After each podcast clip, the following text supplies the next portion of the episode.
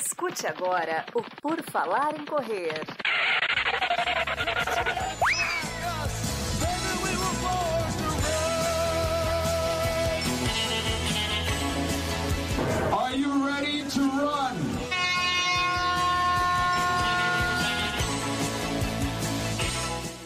Começa mais um episódio do podcast do Por Falar em Correr. Estamos aqui novamente para você, querido ouvinte, ouvinta e todo mundo mais, tocando aí na sua segunda-feira. Logo no seu feed sai este episódio de hoje que nós vamos conhecer mais uma história de alguém que corre que tem a corrida aí como prática esportiva. A nossa convidada de hoje que nós vamos conversar aqui é a Rafaela Calil. Tudo bom, Rafa? Seja bem-vinda. Obrigada, boa noite. Boa noite para quem está ouvindo a gente, ou bom dia, não sei que hora você está escutando isso. Bom dia, boa tarde, boa noite. Boa né? noite, é. é. Ou bom treino. Isso, exatamente. Bom, Vamos, vamos começar aqui. É, eu coloquei a caixinha de perguntas no Instagram, o pessoal mandou muito, colaborou bastante, mas a minha pergunta inicial é sempre a mesma para os convidados. Rafa, conta para nós quando é que você começou a correr, quando é que você começou no mundo dos esportes, descobriu a corrida, para a gente entender qual que é a tua relação com a corrida, esse esporte que a gente pratica aqui no podcast. É, eu comecei a correr, na verdade, numa fase bem ruim da minha vida. A minha mãe, ela tinha acabado de falecer. Minha mãe ficou doente muitos anos. Ficou doente aproximadamente uns três anos, teve câncer. E foi uma fase da minha vida que eu me vi completamente sem chão, assim. Eu não eu era muito ligada com a minha mãe, eu tinha 23 anos. E hoje eu olho e penso, nossa, eu era muito novinha, né? Não era. A gente acha que uma pessoa de 23 anos já está toda formada, mas nossa, minha cabeça era muito. Eu era muito imatura. Então foi uma fase da minha vida que eu não tinha muito aonde me agarrar, assim. Eu lembro que eu já tinha tentado correr algumas vezes na minha vida, mas nunca tinha dado certo. É, eu sempre achei que a corrida não era um esporte para mim, sabe? Que você corre, você quase morre, você fala, meu Deus, isso não é para mim. Por ocasião de eu estar na academia, assim, um dia meio sem rumo, sem saber o que fazer comigo, sem saber onde colocar a mão, eu comecei a correr na esteira da academia, simplesmente porque eu precisava assim de alguma coisa muito intensa para extravasar minha energia e eu peguei gosto pela coisa desde então. Comecei em 2018 e estamos aí. Quando é que você começou assim ter alguma orientação? 2018, né? Provavelmente foi meio vamos lá porque eu preciso mexer. É, Até quando foi. foi assim nessa nessa tocada assim? Eu fiquei aproximadamente um ano. Do começo do ano de 2018 até o fim de 2018, eu fiquei correndo sozinha e, inclusive, fazia várias coisas erradas que hoje eu olho e falo: Meu Deus, também, o que, que eu tava fazendo? Corria todo dia, não dava descanso, não fazia musculação direito. Foi sorte mesmo, viu, que eu não tenha me machucado nessa época. É, eu fiquei correndo mais ou menos um ano sozinha e tava se aproximando do fim do ano e eu pensei: Ah, vou fazer uma São Silvestre, né? Porque eu achava que a São Silvestre era o auge, eu nem sabia direito o que era uma maratona, para ser sincera. E eu me inscrevi na São Silvestre, só que eu sozinha já estava fazendo 18, 19, teve um dia que eu fiz 20 no Parque da Aclimação. E o Parque da Aclimação tem um quilômetro à volta, então imagina, eu fiquei 20 vezes. Eu lembro que eu passava, meu namorado falava de novo, eu falava, não, vou dar só mais uma, eu fiquei lá 20 vezes. E aí eu, eu é, comecei a já seguir algumas pessoas que corriam, que me influenciaram muito nessa época, e eu pensei, ah, eu vou procurar uma assessoria. E encontrei o Nelson. Quando eu cheguei lá, eu falei, ah, me inscrevi na São Silvestre. Ele falou, quanto você corre? Eu falei, ah, eu já fiz 20. Ele falou, não, então você vai fazer uma meia maratona. E eu não sabia que existia meia maratona, eu não sabia, assim, para mim era tudo uma grande novidade. E eu me inscrevi e acabei fazendo a meia maratona antes da São Silvestre. Minha primeira meia maratona foi em, em 2018. Aí Mas depois eu tô com meia... o Nelson desde então. E daí você fez algumas provinhas ou provas antes dessa meia? Você já tinha participado por conta de alguma? Não, não. Foi tudo com o Nelson. Para quem não conhece o Nelson, o Nelson Evêncio, gente. Eu falo porque para mim ele é, ele é uma celebridade do mundo da corrida. Mas Nelson é meu treinador. Ele tem uma assessoria que fica no Parque Ibirapuera, na USP. Desde então, a gente está junto. Ele me ajudou em tudo. Ah, então a estreia das corridas já foi sob orientação do treinador, mas porque você já estava com uma bagagem de quilômetros que você tinha feito sozinha, né? Isso, fazia na esteira, era doida. Fazia, eu, e eu achava que não podia é, parar para beber água. Então, isso foi, na verdade, dando um condicionamento muito bom para mim, porque eu treinava sem parar e sem beber água. Eu achava que não podia. Então, depois o Nelson falou: Mas por que você não toma água? Eu falei: Ué, não sabia que podia. Mas é, ai, ai. Então, essa, essas dúvidas que muitos iniciantes têm, né? Que às vezes a gente que agora já corre há mais tempo, a gente pensa, não, mas é óbvio, só que para quem está começando, tem muitas coisas que não são é, óbvias, né? É verdade. Não, pace, eu... eu fui descobrir o que era pace, assim. Eu fui descobrir o que era pace depois da minha maratona. Que ele falou, ah, seu pace deu quanto? E eu fiquei, não, não sei o que, que você tá falando.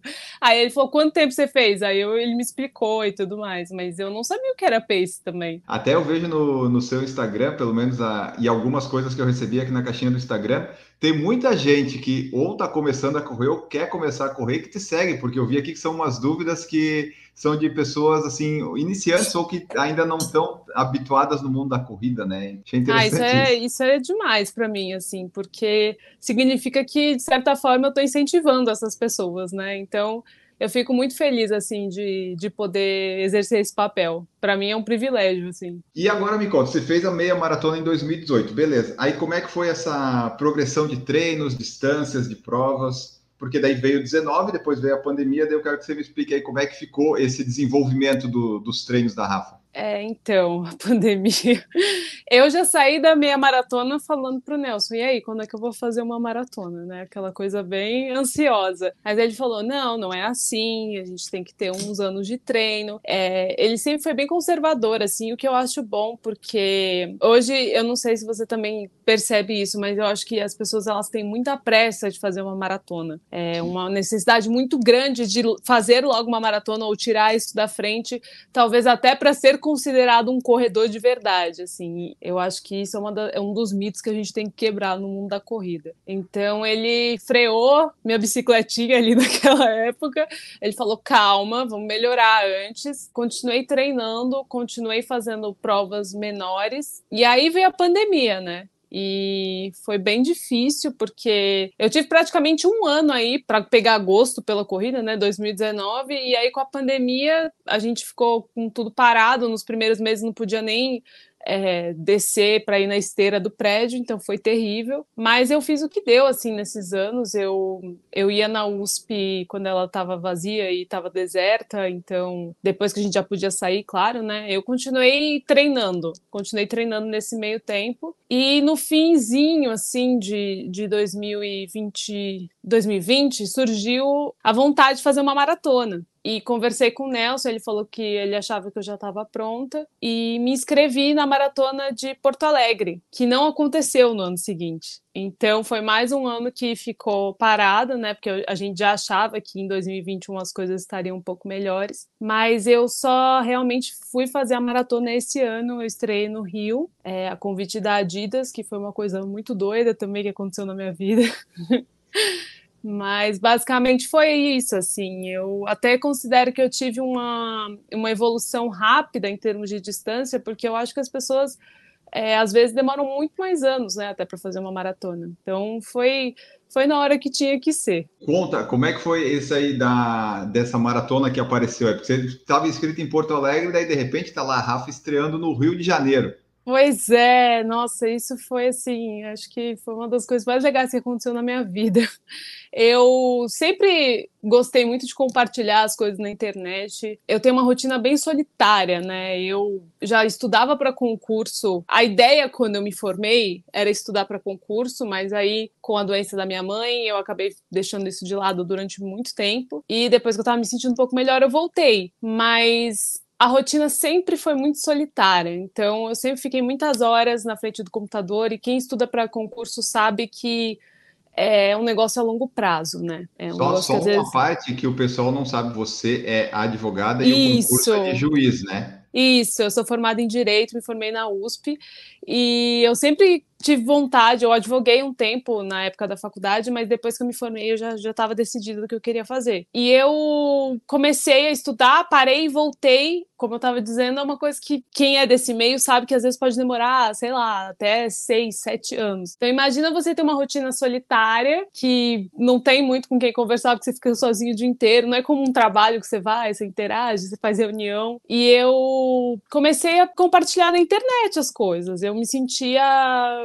mais unida, assim, das pessoas, até dos meus amigos que eu não tinha muito tempo de ver, e comecei a unir isso à corrida. Então sempre comecei, sempre gostei de compartilhar essas coisas, minha minha rotina, que não tinha nada de especial, mas era isso, assim. E aí eu acho que isso acabou chamando atenção porque as pessoas se viam representadas em mim. Outro dia uma menina falou para mim que eu sou extraordinariamente normal. Eu achei que isso maravilhoso assim, porque eu falei, é isso, entendeu? Eu brinco que eu sou a influenciadora next door, que nem eles falam nos Estados Unidos, que é tipo a sua vizinha, assim. Então é eu comecei a, a contar uh, como eram os bastidores da minha vida, absolutamente normal, e unir isso ao esporte. E acabou chamando a atenção da Adidas. E eles me convidaram. Eu estava inscrita em Porto Alegre. Quando eles me convidaram, eu falei: não, vamos, pelo amor de Deus. Quando é, sabe? Quando é? Eu já tô, já tô com os tênis, vamos. E foi muito legal. Foi um projeto. Foi a primeira vez que a, que a Adidas patrocinou a Maratona do Rio, né? Então foi a estreia deles também. E foi um projeto que cada distância da prova, porque, para quem não sabe, a Maratona do Rio também tem 5, 10 e 21. E tem o desafio, que é 21 mais 42. E cada distância foi feita feita por uma das embaixadoras, e eu era dos 42. Ah, você estava de embaixadora da, da maratona, não era só da Adidas, era da prova também. É, embaixadora da Adidas na prova. Eles, eles uhum. escolheram uma mulher para cada distância, e foi uma responsa muito grande, assim, mas eu acho que foi muito bonito também de compartilhar com as pessoas, porque eu, eu queria mostrar para as pessoas que, por mais que seja algo extenuante, difícil, fazer maratona é uma coisa possível, sabe? Você, se você treinar, se você se dedicar, como disse a menina, eu sou extraordinariamente normal. Então você também pode. É só uma questão de, de jogo de cintura e de querer muito. Então, acho que é essa mensagem que eu queria que ficasse de todo o projeto, de incentivo, de, de inspiração mesmo para as pessoas que muita gente acabou mandando mensagem falando: "Ah, comecei a correr, ou fiquei com vontade de correr uma maratona". Então, isso para mim já venci, sabe? Valeu tudo, valeu os 42 quilômetros. Com chuva e sem fone de ouvido, né? Ai, meu Deus, é, que coisa, não. o Rio de Janeiro prometeu tudo e não entregou nada aquele dia. Todo mundo falando, vai ser a prova mais linda do mundo. E realmente, a prova é maravilhosa. O problema é que eu não estava enxergando nada. É que foi bem, deu um temporal, né? Eu tava lá, eu não saí do meu, eu que eu corria meia no sábado, né? Aí domingo. Nossa, tava lindo no tava, sábado. Nossa, que inveja. Daí, por causa que eu tinha voltado de Porto Alegre, tava meio com uma virose. Domingo eu acordei com febre, acabei não sair nem para ver os maratonistas. Mas tava um dia ruim domingo, né? Assim, para quem tava. não tava para quem queria ir só ver como eu, eu pensei, ah, eu não vou não, torcer é... pro pessoal hoje, hoje não vai dar. A gente, é, eles falaram realmente que costuma ter muito mais gente torcendo, assim, mas até que tinha bastante gente lá. Eu fiquei até feliz, falei, caramba, esse povo tá aqui na chuva. Mas foi, independentemente desses percalços aí que aconteceram na prova, foi incrível. Então, vamos falar desse ciclo aí da, da Maratona Rio. Como é que foram seus treinos? Como é que era a sua, sua rotina de treino aí para ir se preparando até chegar lá no Rio? E daí depois a gente fala um pouquinho da prova do Rio e daí eu, eu, trago aqui a caixinha com as dezenas de perguntas que o pessoal mandou. É, eu comecei a treinar, eles me convidaram em fevereiro e a prova seria em junho. Como eu sempre tive um volume bom de corrida, é, eu não, não, fiquei muito preocupada assim quando eles me chamaram, porque, querendo ou não, é um espaço curto de tempo, né? De fevereiro até junho para uma maratona. Primeira vez, assim, é um espaço relativamente curto. Mas eu sempre tive um volume bom de corrida, então sempre corri três a quatro vezes na semana, então já estava habituada. A nossa estratégia foi um treinamento bem conservador, porque eu nunca tive pretensão de tempo, a minha pretensão nessa primeira prova era simplesmente terminar, sobreviver, sobreviver e ser maratonista, e isso é uma coisa que eu defendo bastante também na, na minha rede social, por conta dessa pressão que as pessoas sentem, né, do, do pace, da performance e tudo mais. Eu sinto que isso está cada vez mais é, asfixiante, assim, no, no, universo da corrida. Então, a minha pretensão era terminar e falar, cara, consegui, fiz uma maratona, é isso. Posso riscar da minha lista de coisas para fazer antes de morrer. Então, a gente resolveu fazer um treinamento bem conservador. A Nath, que trabalha com o Nelson, foi que fez minhas planilhas. O máximo de volume que eu cheguei, acho que foi 70 quilômetros na, na semana. Peguei Covid no meio do ciclo. Fiquei dois anos sem pegar Covid, peguei Covid no meio do ciclo, fiquei uma semana e meia de molho. Depois tive que fazer alguns exames, né, por precaução, fiz o exame do coração para ver se não podia ter dado aquela pericardite. Se vocês tiveram Covid, é, falem com os médicos de vocês a respeito disso, principalmente você, se vocês forem corredores. Bom, a gente foi subindo progressivamente e uma coisa que eu não fiz foi treino de tiro. Não fiz nenhum treino de tiro. Eu sei que isso pode parecer estranho, mas a gente estava realmente preocupado em, em, chegar inteira na prova. E agora, nas próximas provas, eu posso começar a me preocupar um pouco mais com, com velocidade, com performance. Mas a gente foi subindo progressivamente e a minha rotina basicamente era sair da, da corrida, tomar banho, sentar e estudar. foi isso, assim. A gente treinou. Eu falo a gente porque para mim foi um projeto coletivo, assim, eu não teria conseguido sem eles. Mas a gente treinou esses meses aí progressivamente até chegar aos 70k por semana. E qual foi o longo mais longo que você fez? Eu fiz 30. E daí, quando você é. fez 30, você viu, opa, então já tô quase pronta ou não? Cara, não, e, e assim, sem querer desanimar, mas eu acho que dos 30 para os 42 tem uma pernada, viu? Porque todo mundo fala, não, quem faz 30 faz 42. O quilômetro 30 na maratona foi o pior quilômetro para mim. Foi quando eu olhei e falei, meu Deus, Primeiro, tudo daqui para frente é novidade. Segundo, ainda faltam 12. Socorro. Aí depois que eu passei dos, dos 32, 33, melhorou. Mas ali no 30 eu falei, não. Foi o único momento que eu senti meu corpo fazer assim, tipo. Não quero mais, né? É, tipo, ai, não, tá bom. Mas eu, eu me senti confiante porque, graças a Deus, assim, os meus treinos eu não tive nem. Tirando o Covid, eu não tive nenhuma, nenhuma intercorrência. Eu cheguei a ter uma tendinite, uma coisa bem inflamatória, assim, e ajustando com a minha médica, doutora Carol, te amo, beijo, ajustando com a minha médica e com os meus treinadores, deu tudo certo. A gente ajustou, quando eu tava sentindo dor, corria no plano, corria mais devagar, então, assim, foi tudo bem conservador, mas também me deu confiança, sabe, de que pelo menos, assim, a base estava pronta. Tá? E nesses treinos aí que você fazia, a... você tinha alguma flexibilidade para fazer os treinos, para correr? Onde é que você corria? Porque a gente sabe que quando a pessoa é do sexo feminino, ela tem algumas particularidades para lidar enquanto corre, né? pois né? É. Não pode ser tão cedo, não pode ser tão tarde, às vezes não pode ser sozinha, dependendo do lugar. Você conseguiu encaixar bem na rotina? Nossa, isso é muito triste, né? Eu sempre corri ou na esteira ou na USP, mas para maratona, conversando com meus treinadores, eles achavam melhor que eu treinasse a maior parte do tempo no asfalto. Então eu comecei a ir para o Ibirapuera também durante a semana, porque sinceramente eu não tenho coragem de correr na rua, pelo menos onde eu moro, eu não tenho coragem de correr sozinha, eu prefiro ir até assessoria onde eu sei que dentro do parque eu tô segura e foi isso, assim, eu ia terça e quinta no Parque Ibirapuera, sábado eu ia na USP e quando eu tinha que fazer regenerativo, eu deixava só o regenerativo pra esteira. O resto eu fazia tudo no asfalto, mas com o apoio da assessoria. Não me sentia segura sem. Mas realmente, assim, foi uma época de acordar às 5 da manhã, porque eu moro longe do parque, e às vezes até mais cedo, e voltar na correria. Então, são esses malabarismos que a gente tem que fazer quando é mulher. E sobre a, a prova em si, como é que foi a maratona, a primeira maratona da Rafa? Não foi exatamente como você planejava, mas você não, não mudaria nada, né? Foi isso que. é, eu escrevi isso, porque eu acho que me ensinou muito mais do que se ela tivesse sido absolutamente tranquila, assim. Porque muita gente, às vezes, os treinos vão muito tortos, dá tudo errado, e na prova a pessoa arrebenta. Comigo foi o contrário. Eu fui muito bem nos treinos, eu tava me sentindo super confiante. E no dia da prova, tudo saiu do meu controle, assim, a começar pelo tempo. O chão, eu tava sentindo muito medo, porque tava liso.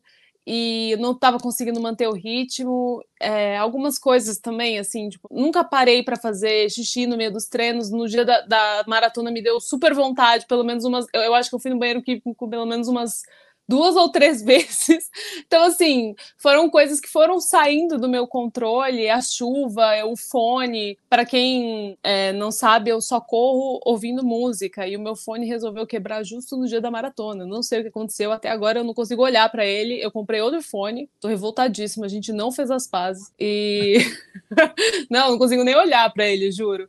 E aí eu, assim, foi extremamente fora da minha zona de conforto, extremamente. Mas ao mesmo tempo foi o momento que eu percebi ali de falar, caramba, eu quero muito isso, eu quero demais isso. Então, na verdade, eu me descobri mais resiliente do que eu achava que eu seria, porque eu acho que correr maratona já exige muita resiliência e, e força mental, né? Você precisa ter uma cabeça muito boa, assim. Então, a prova, ela testou realmente os meus limites, mas eu falei, cara, eu quero isso aqui, não, não é a chuva, não é o fone, não é o chão, nada vai me fazer parar. E deu tudo certo. E daí você completou a maratona, apesar de seus percalços, então foi uma experiência que você gostaria de repetir, uma próxima maratona? Nossa, não, planos? o quê? Como assim? Eu já eu, eu quero as seis majors, entendeu? É um negócio para mim só atiçou o gosto de eu fazer uma maratona dentro da minha zona de conforto também. Agora eu quero fazer a maratona dentro da minha zona de conforto. Mas eu quero muito, assim, se depender de mim, eu vou gastar todo o meu salário do concurso em maratona. Mas assim, o planejamento para o próximo ano, por exemplo, inclui alguma meia, alguma maratona ou é mais foco nos estudos? Então, é, a vida do concurseiro é difícil, né? Porque fica anos sem abrir nenhum concurso e aí de repente abrem três de uma vez. Eu estou agora esperando para ver quais concursos vão abrir ano que vem. Eu já sei que tem um muito importante para mim que vai abrir ano que vem, então toda a minha rotina vai ter que se encaixar nisso, né? Esse ano, como eu estava num vácuo assim de concurso, não tinha nenhum que era do meu interesse, eu pude fazer a maratona e me dedicar e deixar que o estudo caísse um pouco, assim. Eu acho importante falar isso para as pessoas não acharem que eu estava eh, sendo excelente em tudo. Não existe isso, tá, gente? É óbvio que isso prejudicou os meus estudos no sentido de cansaço, de concentração, de não poder é, me, me dedicar 100% como eu sempre fiz, porque afinal é uma maratona. Mas eu acho também que daqui para frente me dizem que fica mais fácil, então eu tenho esperança de conseguir conciliar melhor, assim. Passado, né, esse, essa primeira impressão inicial de, meu Deus, o que é uma maratona, eu acho que talvez fique um pouco mais fácil. Mas ano que vem vai ser um ano que eu ainda não sei o que vai rolar. Eu quero muito fazer uma maratona ano que vem, de novo, mas eu vou ter que esperar o calendário dos concursos para definir. Entendi. Mas nesse, nesse entre, entre meio aí, depois de maratona, os treinos você continua mantendo, né? A corrida, sempre, treinando, sempre. sempre né? É, eu nunca parei de correr, assim, eu acho que é, é totalmente o meu regulador de humor, assim, é... já deve ter ouvido falar desse livro, o, do que eu falo quando eu falo de corrida, tá até aqui, e tem uma frase que eu gosto muito, que ele fala que a corrida é o fio condutor da vida dele, então eu acho muito bonito isso, assim, que que a gente consiga ter um algo sempre fixo, sabe? As, as, coisas, isso me acalma, na verdade, que as coisas podem mudar, mas eu sei que a corrida sempre vai estar tá lá, né? O asfalto sempre vai estar tá lá para mim. Então isso me acalma, me dá uma sensação de, de pertencimento, sabe? De me apropriar assim da minha vida. Então eu sempre corri, sempre. Saí da maratona já fiquei dolorido uns dias, mas depois que passou eu voltei a correr. E daí pelo que eu percebi, você não é muito de participar de provas, né? Cara, não sou. Juro, eu, eu sou um pouco é, 880, assim. Eu quero fazer. Tanto é que eu, eu fiz uma meia maratona oficial antes de fazer a maratona, só uma. É, de prova, assim. Eu fiz, óbvio, assim, eu fiz a distância várias vezes, já fiz 21 quilômetros várias vezes antes, mas me inscrever em prova é algo que eu realmente não faço muito. Inclusive, acho que eu preciso falar disso na terapia, deve ter alguma explicação. Pessoal que está nos escutando, saiba que a live é transmitida ao vivo no YouTube, você pode participar por lá e nos ajudar aqui na nossa pauta, ajudar também a gente fazer as perguntas aqui, caso você queira. Então, fique sempre de olho no nosso YouTube e no Instagram, que você vai saber o convidado do dia, o horário você pode participar, que nem o pessoal está participando aqui. Ó. Humberto Leite já chegou aqui, Humberto, que é o, o detentor da medalha das Majors, que a Rafa é cobiça. O Vitor Mesquita é membro do nosso canal, está aqui também. O Artim Time Silva chegou direto de Natal. Juliana Calil está aqui, ó. Calil irmã. Family. Aí, irmã. Perguntou onde é que tá o Zig. O Zig, O Zig é, o- meu o cachorro. cachorro da.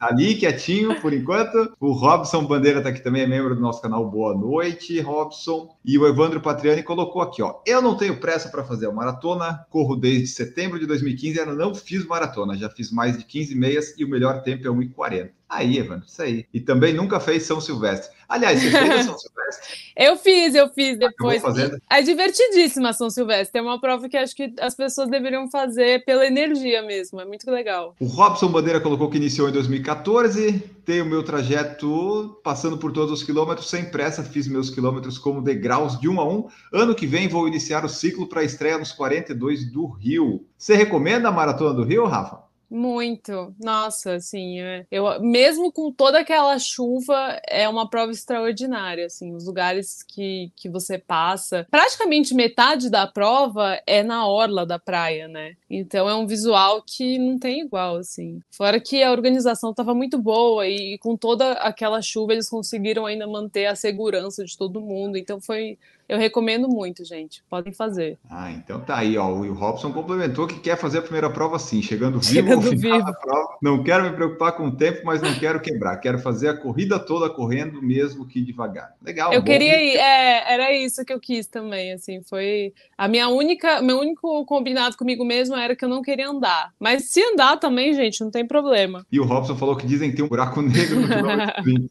Às vezes tem, às vezes vem antes, dependendo do treino da pessoa, às vezes vem um pouquinho depois, mas geralmente aparece. Bom, vamos lá aqui, as perguntas do Instagram. O Rogério perguntou se você fez musculação e se, se fez, se foi importante. Você faz, né? Pelo que eu percebi na, ali no Instagram. Eu faço musculação duas vezes na semana. Não é que é importante, gente, é imprescindível. Não é inegociável, entendeu?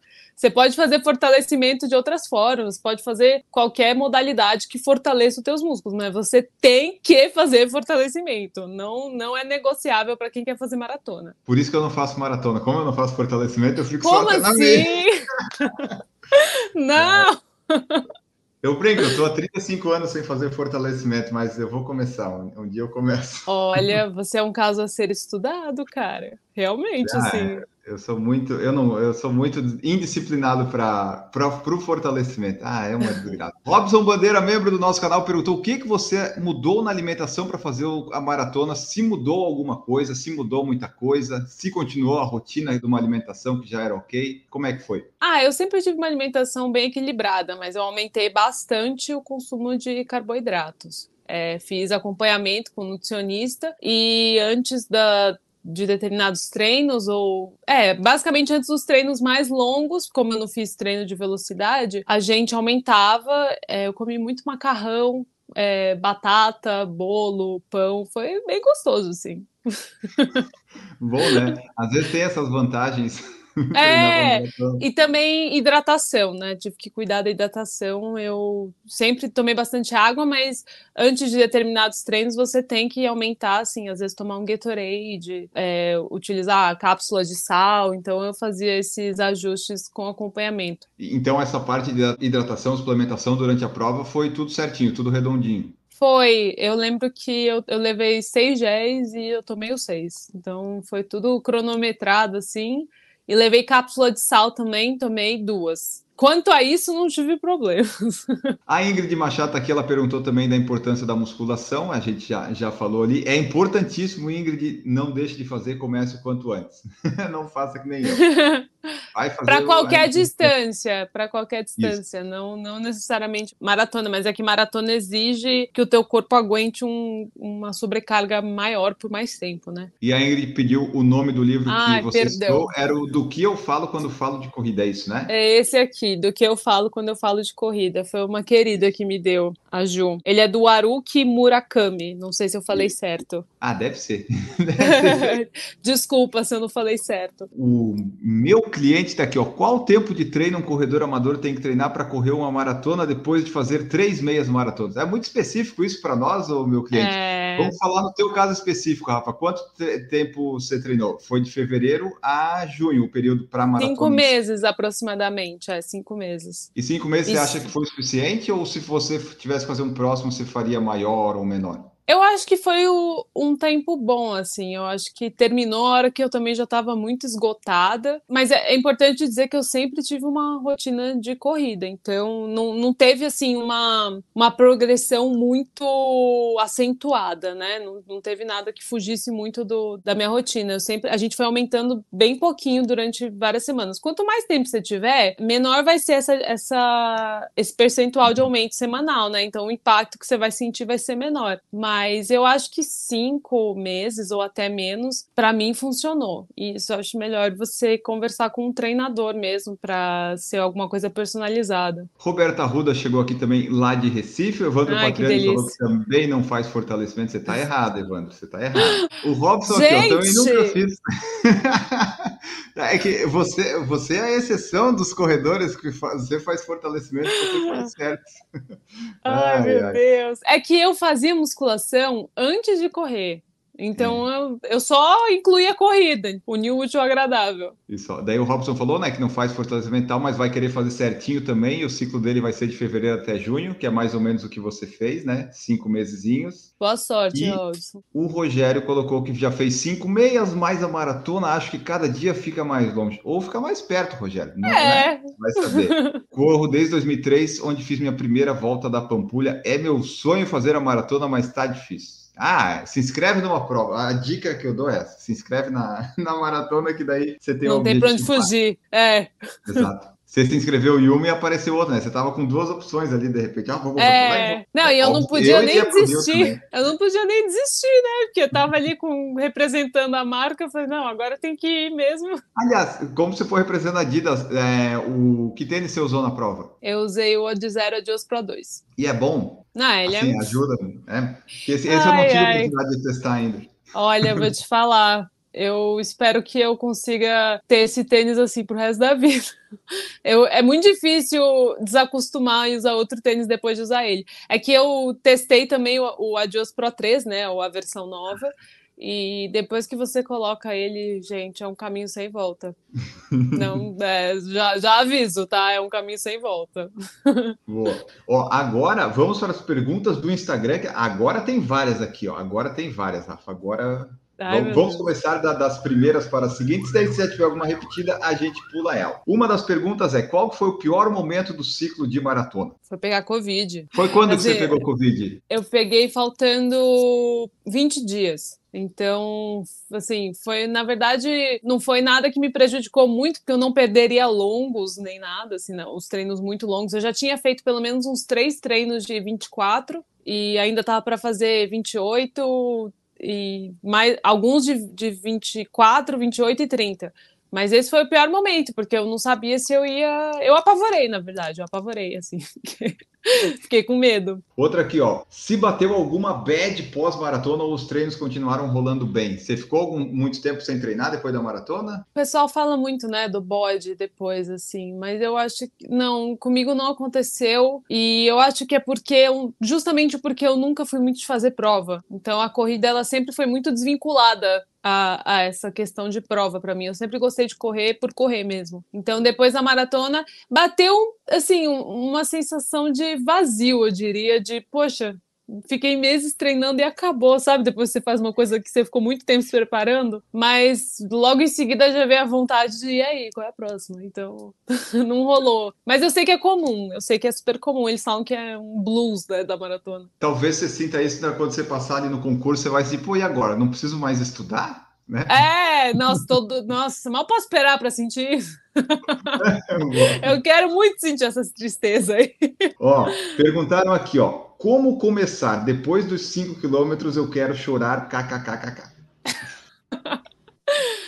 Ai, a corrida, ela é uma é um desafio de você contra você mesmo, assim. Eu acho que você tem que colocar em mente que você já passou de um quilômetro, que talvez você quisesse chorar depois de terminar um quilômetro. Então, você tá progredindo e você tem que ir um pouquinho cada dia mais. Não pensa logo, ai meu Deus, quero fazer 42, porque realmente uma pessoa que corre 5, pensar logo em fazer uma maratona, você vai desistir, entendeu? Você não pode colocar um objetivo desse na tua frente. Vai com calma, curte o processo. Eu falo que a alegria de correr os primeiros 5, os primeiros 10, os primeiros 15, 20, 21, 42 é a mesma, porque você fala, caramba, eu acredito que eu fiz isso. Então, eu acho que é isso, entendeu? É curtir realmente é uma questão de condicionamento físico também. Agora, falando da parte física, quanto mais você correr, melhor você vai se sentir. Então, essa, essa sensação de quase morte, ela acontece para todo mundo, mas o seu corpo ele se adapta ao exercício. Verdade, né? Como você falou, você falou ali das distâncias, mas também acontece no primeiro 100, 200 metros que a pessoa vai correndo, ela assim, ó, oh, consegui exato, né? Tem que ir aos pouquinhos. É o que a gente Pequenas fala. vitórias, pequenas vitórias. Isso. É o que a gente fala, já a gente fez um podcast sobre comecei a correr e agora e tal, para que você não tem que começar correndo já direto o tempo todo. Você tem que intercalar uhum. corrida, caminhada, e daí você vai gostando, vai. Se de repente participa de uma prova para ver a energia, daí você se empolga mais e tal, né? Mas é, Olha, é vou te falar, tava todo mundo chorando no dia da meia do Rio. Assim, até que a, a chegada foi muito bonita, né? Então, Na acho meia? que se você. É, porque eu assisti a meia, né? Eu assisti a ah, chegada tá. da meia. Então, eu acho que é impossível assistir uma maratona, a chegada de uma maratona e não se emocionar ou não plantar uma sementinha de hum, será que eu posso fazer isso? Eu acho que se você for assistir uma prova de corrida de rua e depois quiser participar, você vai, você vai ser picado pelo bichinho da corrida também. Verdade. Ó, mais uma que vai nesse sentido. O que você acha mais importante saber quem está começando agora? respeitar os, o processo, respeitar o tempo, não querer pular etapas, não pule etapas. Você não precisa se comparar com os outros, isso é muito importante. O seu pace é só teu e o seu pace só diz respeito a você. Não, não se meça pela régua dos outros, faz o teu caminho. É progressivo. A evolução na corrida ela é progressiva e como tudo que é grandioso e, e importante leva tempo mesmo. Então acho que eu diria para a pessoa respeitar o processo e respeitar o próprio corpo também, não se exceder. Perguntaram aqui por que você começou a correr. Foi lá por causa da, do início do podcast que você falou? É, eu tava enlutada. Eu comecei a correr porque era a única coisa que eu conseguia fazer naquela época, assim. Foi uma época muito dura, assim, eu não, via sentido em nada, nem em estudar. Então, a corrida me tirou desse buraco. Foi muito importante para mim. Eu tenho muito carinho pelo que ela representa na minha vida. Outra aqui, ó, como lidar com a pressão para fazer um tempo X? Parece que tem muita pressão para pace. Você sentiu isso? Você teve isso na, na sua maratona? O pessoal te encheu o saco com isso ou não? Eu acho que, como eu tô numa marca que não valoriza, não que não valorize isso, mas a, Adidas ela tem os atletas que estão lá para performar e ela, ela investe nesses atletas, mas eu acho que não foi por isso que eles me chamaram, entendeu? Eu acho que eles me chamaram por ser normal. Então eu não senti essa pressão porque eles nunca. Eu acho que esse não foi o meu diferencial. E eu acho que isso continua não sendo o meu diferencial. Assim, eu nunca fui a corredora mais rápida. Talvez eu nunca seja apesar da gente ver melhora com os treinos, eu consegui me desvencilhar dessa pressão por isso, assim. Eu fiquei muito orgulhosa do que eu fiz, eu olhei e falei, caramba, eu corri uma maratona. E isso era muito mais importante do que o tempo que eu tinha feito, porque era o que significava para mim. Mas eu sinto que tá bem, assim, as coisas. E conversando com outros amigos corredores também, eu acho que as pessoas estão se perdendo um pouco, sabe? Porque nem tudo é sobre o pace, né? Às vezes a pessoa não tem. Eu acho que isso exclui as pessoas que estão querendo começar ou que talvez não tenham mesmo aquela capacidade de chegar num pace absurdo, porque hoje em dia a gente fala de sub 3 ou é, índice para Boston como se fosse uma coisa normal. Só que essas pessoas, elas elas estão acima da média, né? A gente não pode colocar a régua aqui em cima. Então, acho que a gente tem que até fiz um post sobre isso, falando sobre referência. A gente tem que ter referência. E a tua referência principal tem que ser você mesmo. Então você tem que ser melhor do que você. Eu não senti isso justamente porque eu já, já vinha com essa bagagem de a corrida para mim não é sobre isso. Mas é óbvio que você quer melhorar e tudo mais, só que eu acho que não é o mais importante, não pode ser o principal. Ó, perguntar aqui quanto tempo você acha que é o mínimo de preparação para uma meia? É muito específico essa, né? É, para uma meia, assim, pode ser que você tenha uma super resistência e vá super rápido, mas isso é com treinador, gente. Vá para um, procure um profissional. Mas para dicas jurídicas, daí pergunte para Rafa, né?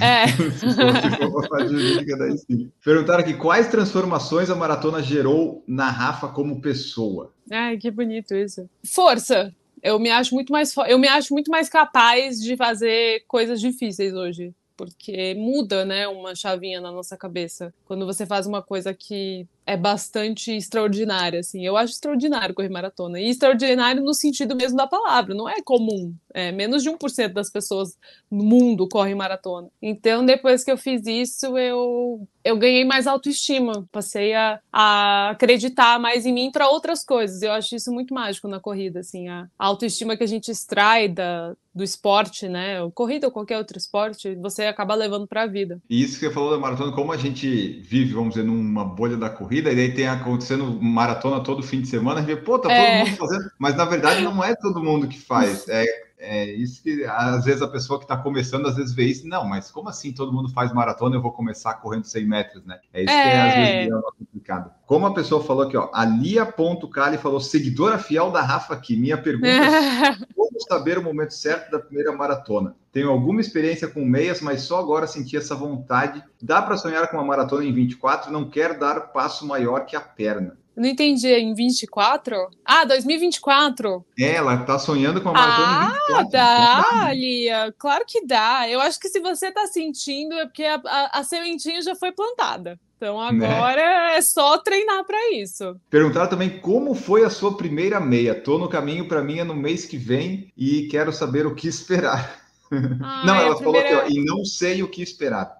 Putz, a minha primeira meia foi muito gostosa, assim, ó. eu já estava correndo sozinha há um tempo, então foi toda aquela experiência de participar de uma prova de corrida a primeira vez. Eu acho que é normal ter medo, né, porque é uma coisa que você nunca fez antes, mas confia nos teus treinos e, e curte a prova, assim, passa muito mais rápido do que você imagina. É estranho, né, o tempo ele passa devagar e rápido ao mesmo tempo numa prova de corrida, mas eu acho que você vai se surpreender com, com a rapidez que vai passar e o quanto que você vai curtir. Percebi que seu pace tem melhorado muito. Pessoa observadora nos seus treinos.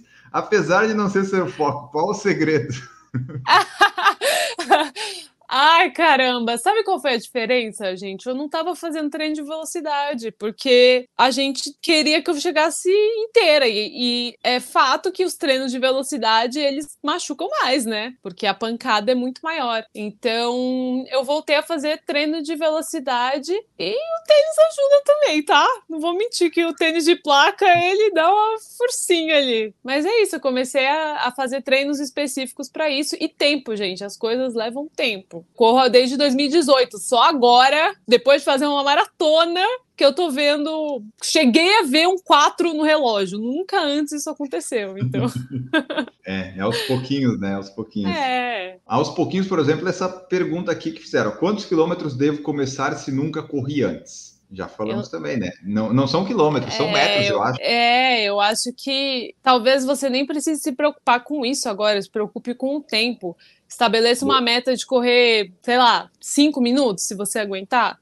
Aí você anda um. Eu fazia isso no começo. Eu corria cinco, andava um. Aí depois eu comecei a aumentar para seis e andava dois. Aí sete, andava um, sabe? Eu fui fazendo essa, esses treinos alternados com caminhada. Mas se preocupa menos com distância agora. Acho que não, não é tão importante quando você está começando. E a mesma pessoa perguntou quantas vezes por semana devo começar correndo. Ah, procura um treinador, eu acho que é mais é, fácil. É, assim, eu, eu corria todo Quando, dia. Como você fez no começo? Ah, no começo era todo dia?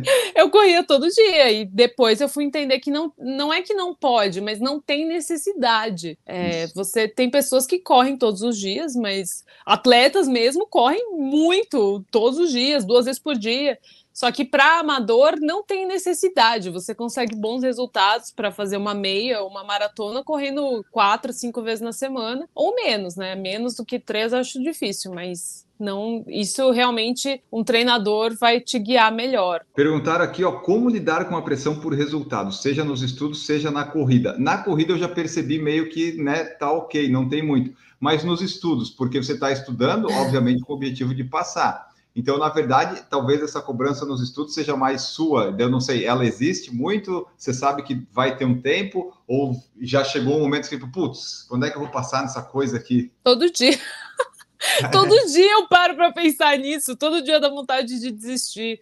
Mas é engraçado, né? Porque eu faço muito um paralelo com a maratona também. É um negócio grande que você treina durante muito tempo e demora para chegar assim. Você não, você não começa correndo 42 quilômetros do dia para noite. Eu sinto pressão assim, mas é uma pressão que eu me coloco, né, mais por ter parado alguns anos por conta de tudo que aconteceu na minha vida. Eu me sinto um pouco, às vezes, atrasada em relação a outras pessoas da minha idade. Eu tenho 29, quase 30. É, e sendo mulher, tem toda a questão, né, de casar, engravidar, enfim. Mas isso, não, isso para mim, não é o menos importante. Para mim, é mais importante a me resolver profissionalmente, assim. Mas eu, eu lido, assim, sabendo que eu tô buscando o que eu quero. Então, se eu tô buscando o que eu quero, eu tô no lugar que eu tenho que estar, tá, sabe? É isso. É um projeto que eu me comprometi e tem que vestir a camisa, né? E é como maratona assim, você sempre treina, sempre treina, mas na hora você nunca sabe o que vai acontecer, tipo na prova, porque você, ah, você tá preparada, você leu todas as súmulas do ST, JSTS, lá eu das quantas, do ST da vida. Aí do, na prova é que nem maratona, tipo, tudo pode acontecer, aparecer um quilômetro Tudo 30, pode acontecer. Pode cair tudo que você estudou mais ou menos. Pode cair só o que você não estudou, ou pode cair tudo que você estudou e aquela ser a sua prova. Assim, existe. Óbvio, você tem que chegar lá. É que nem maratona, você tem que chegar lá com a base pronta e, e o que acontecer, você faz o melhor que der, assim. Mas é, é imprevisível, assim. Os resultados oscilam muito. Tem provas que você vai muito bem, tem provas que você fala, meu Deus, nunca estudei na vida, né? Porque vou embora, vou deitar em posição fetal e chorar aqui.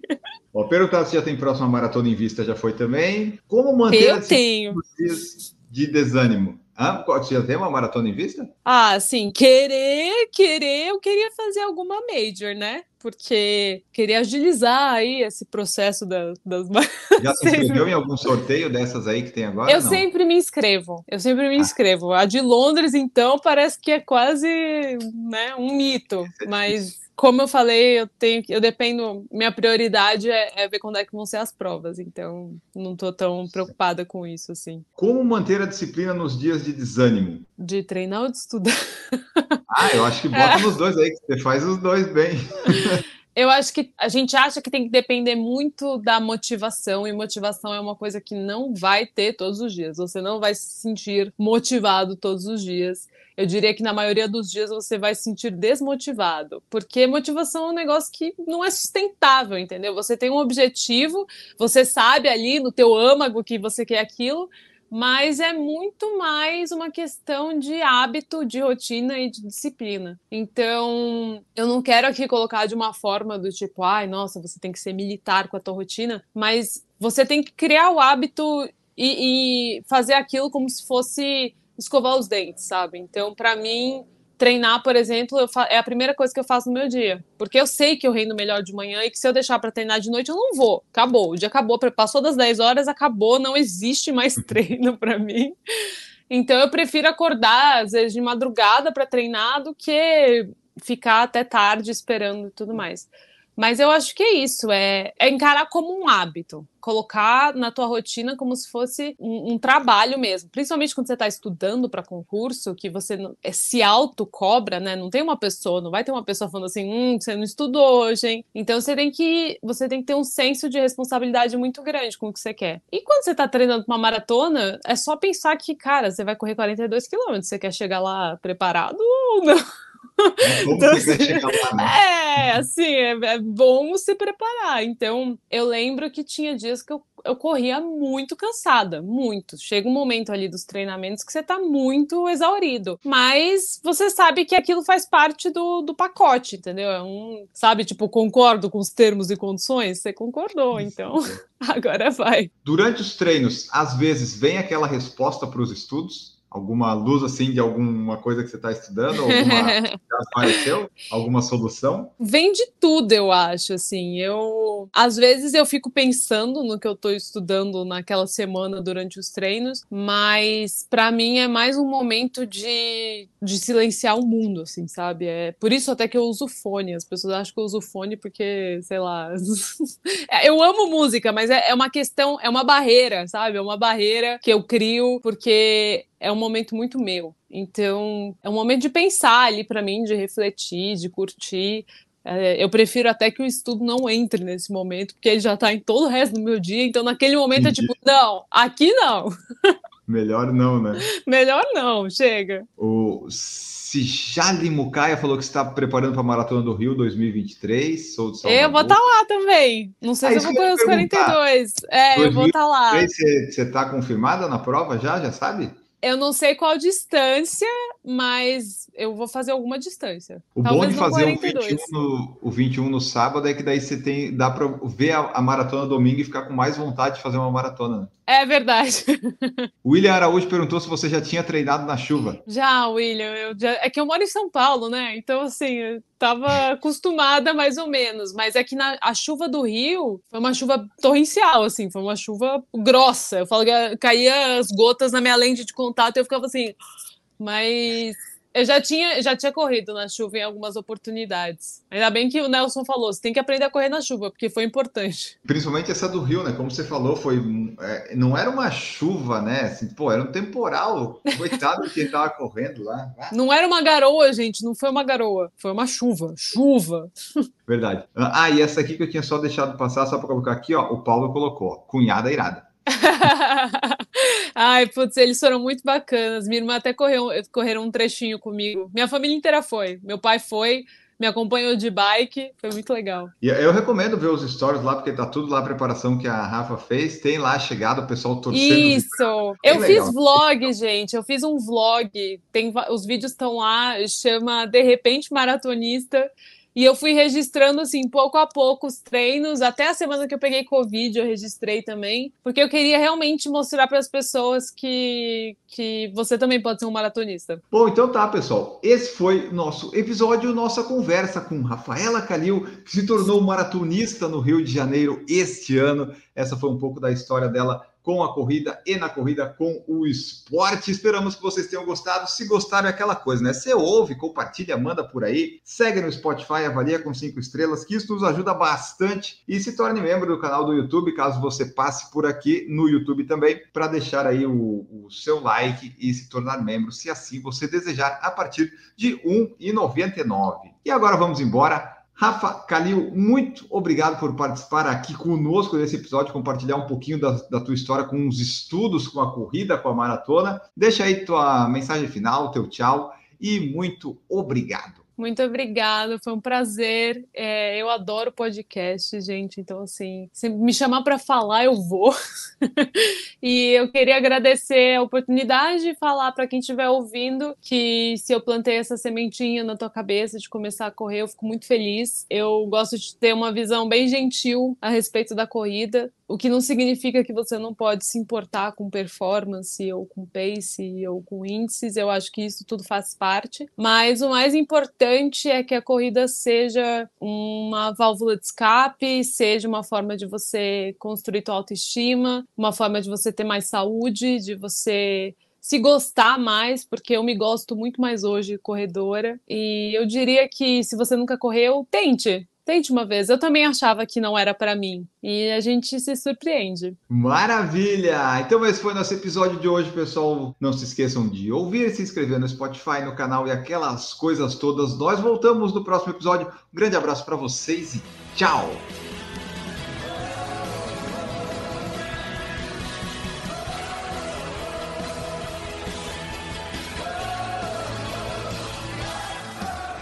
Produção por Falar em Correr, podcast multimídia.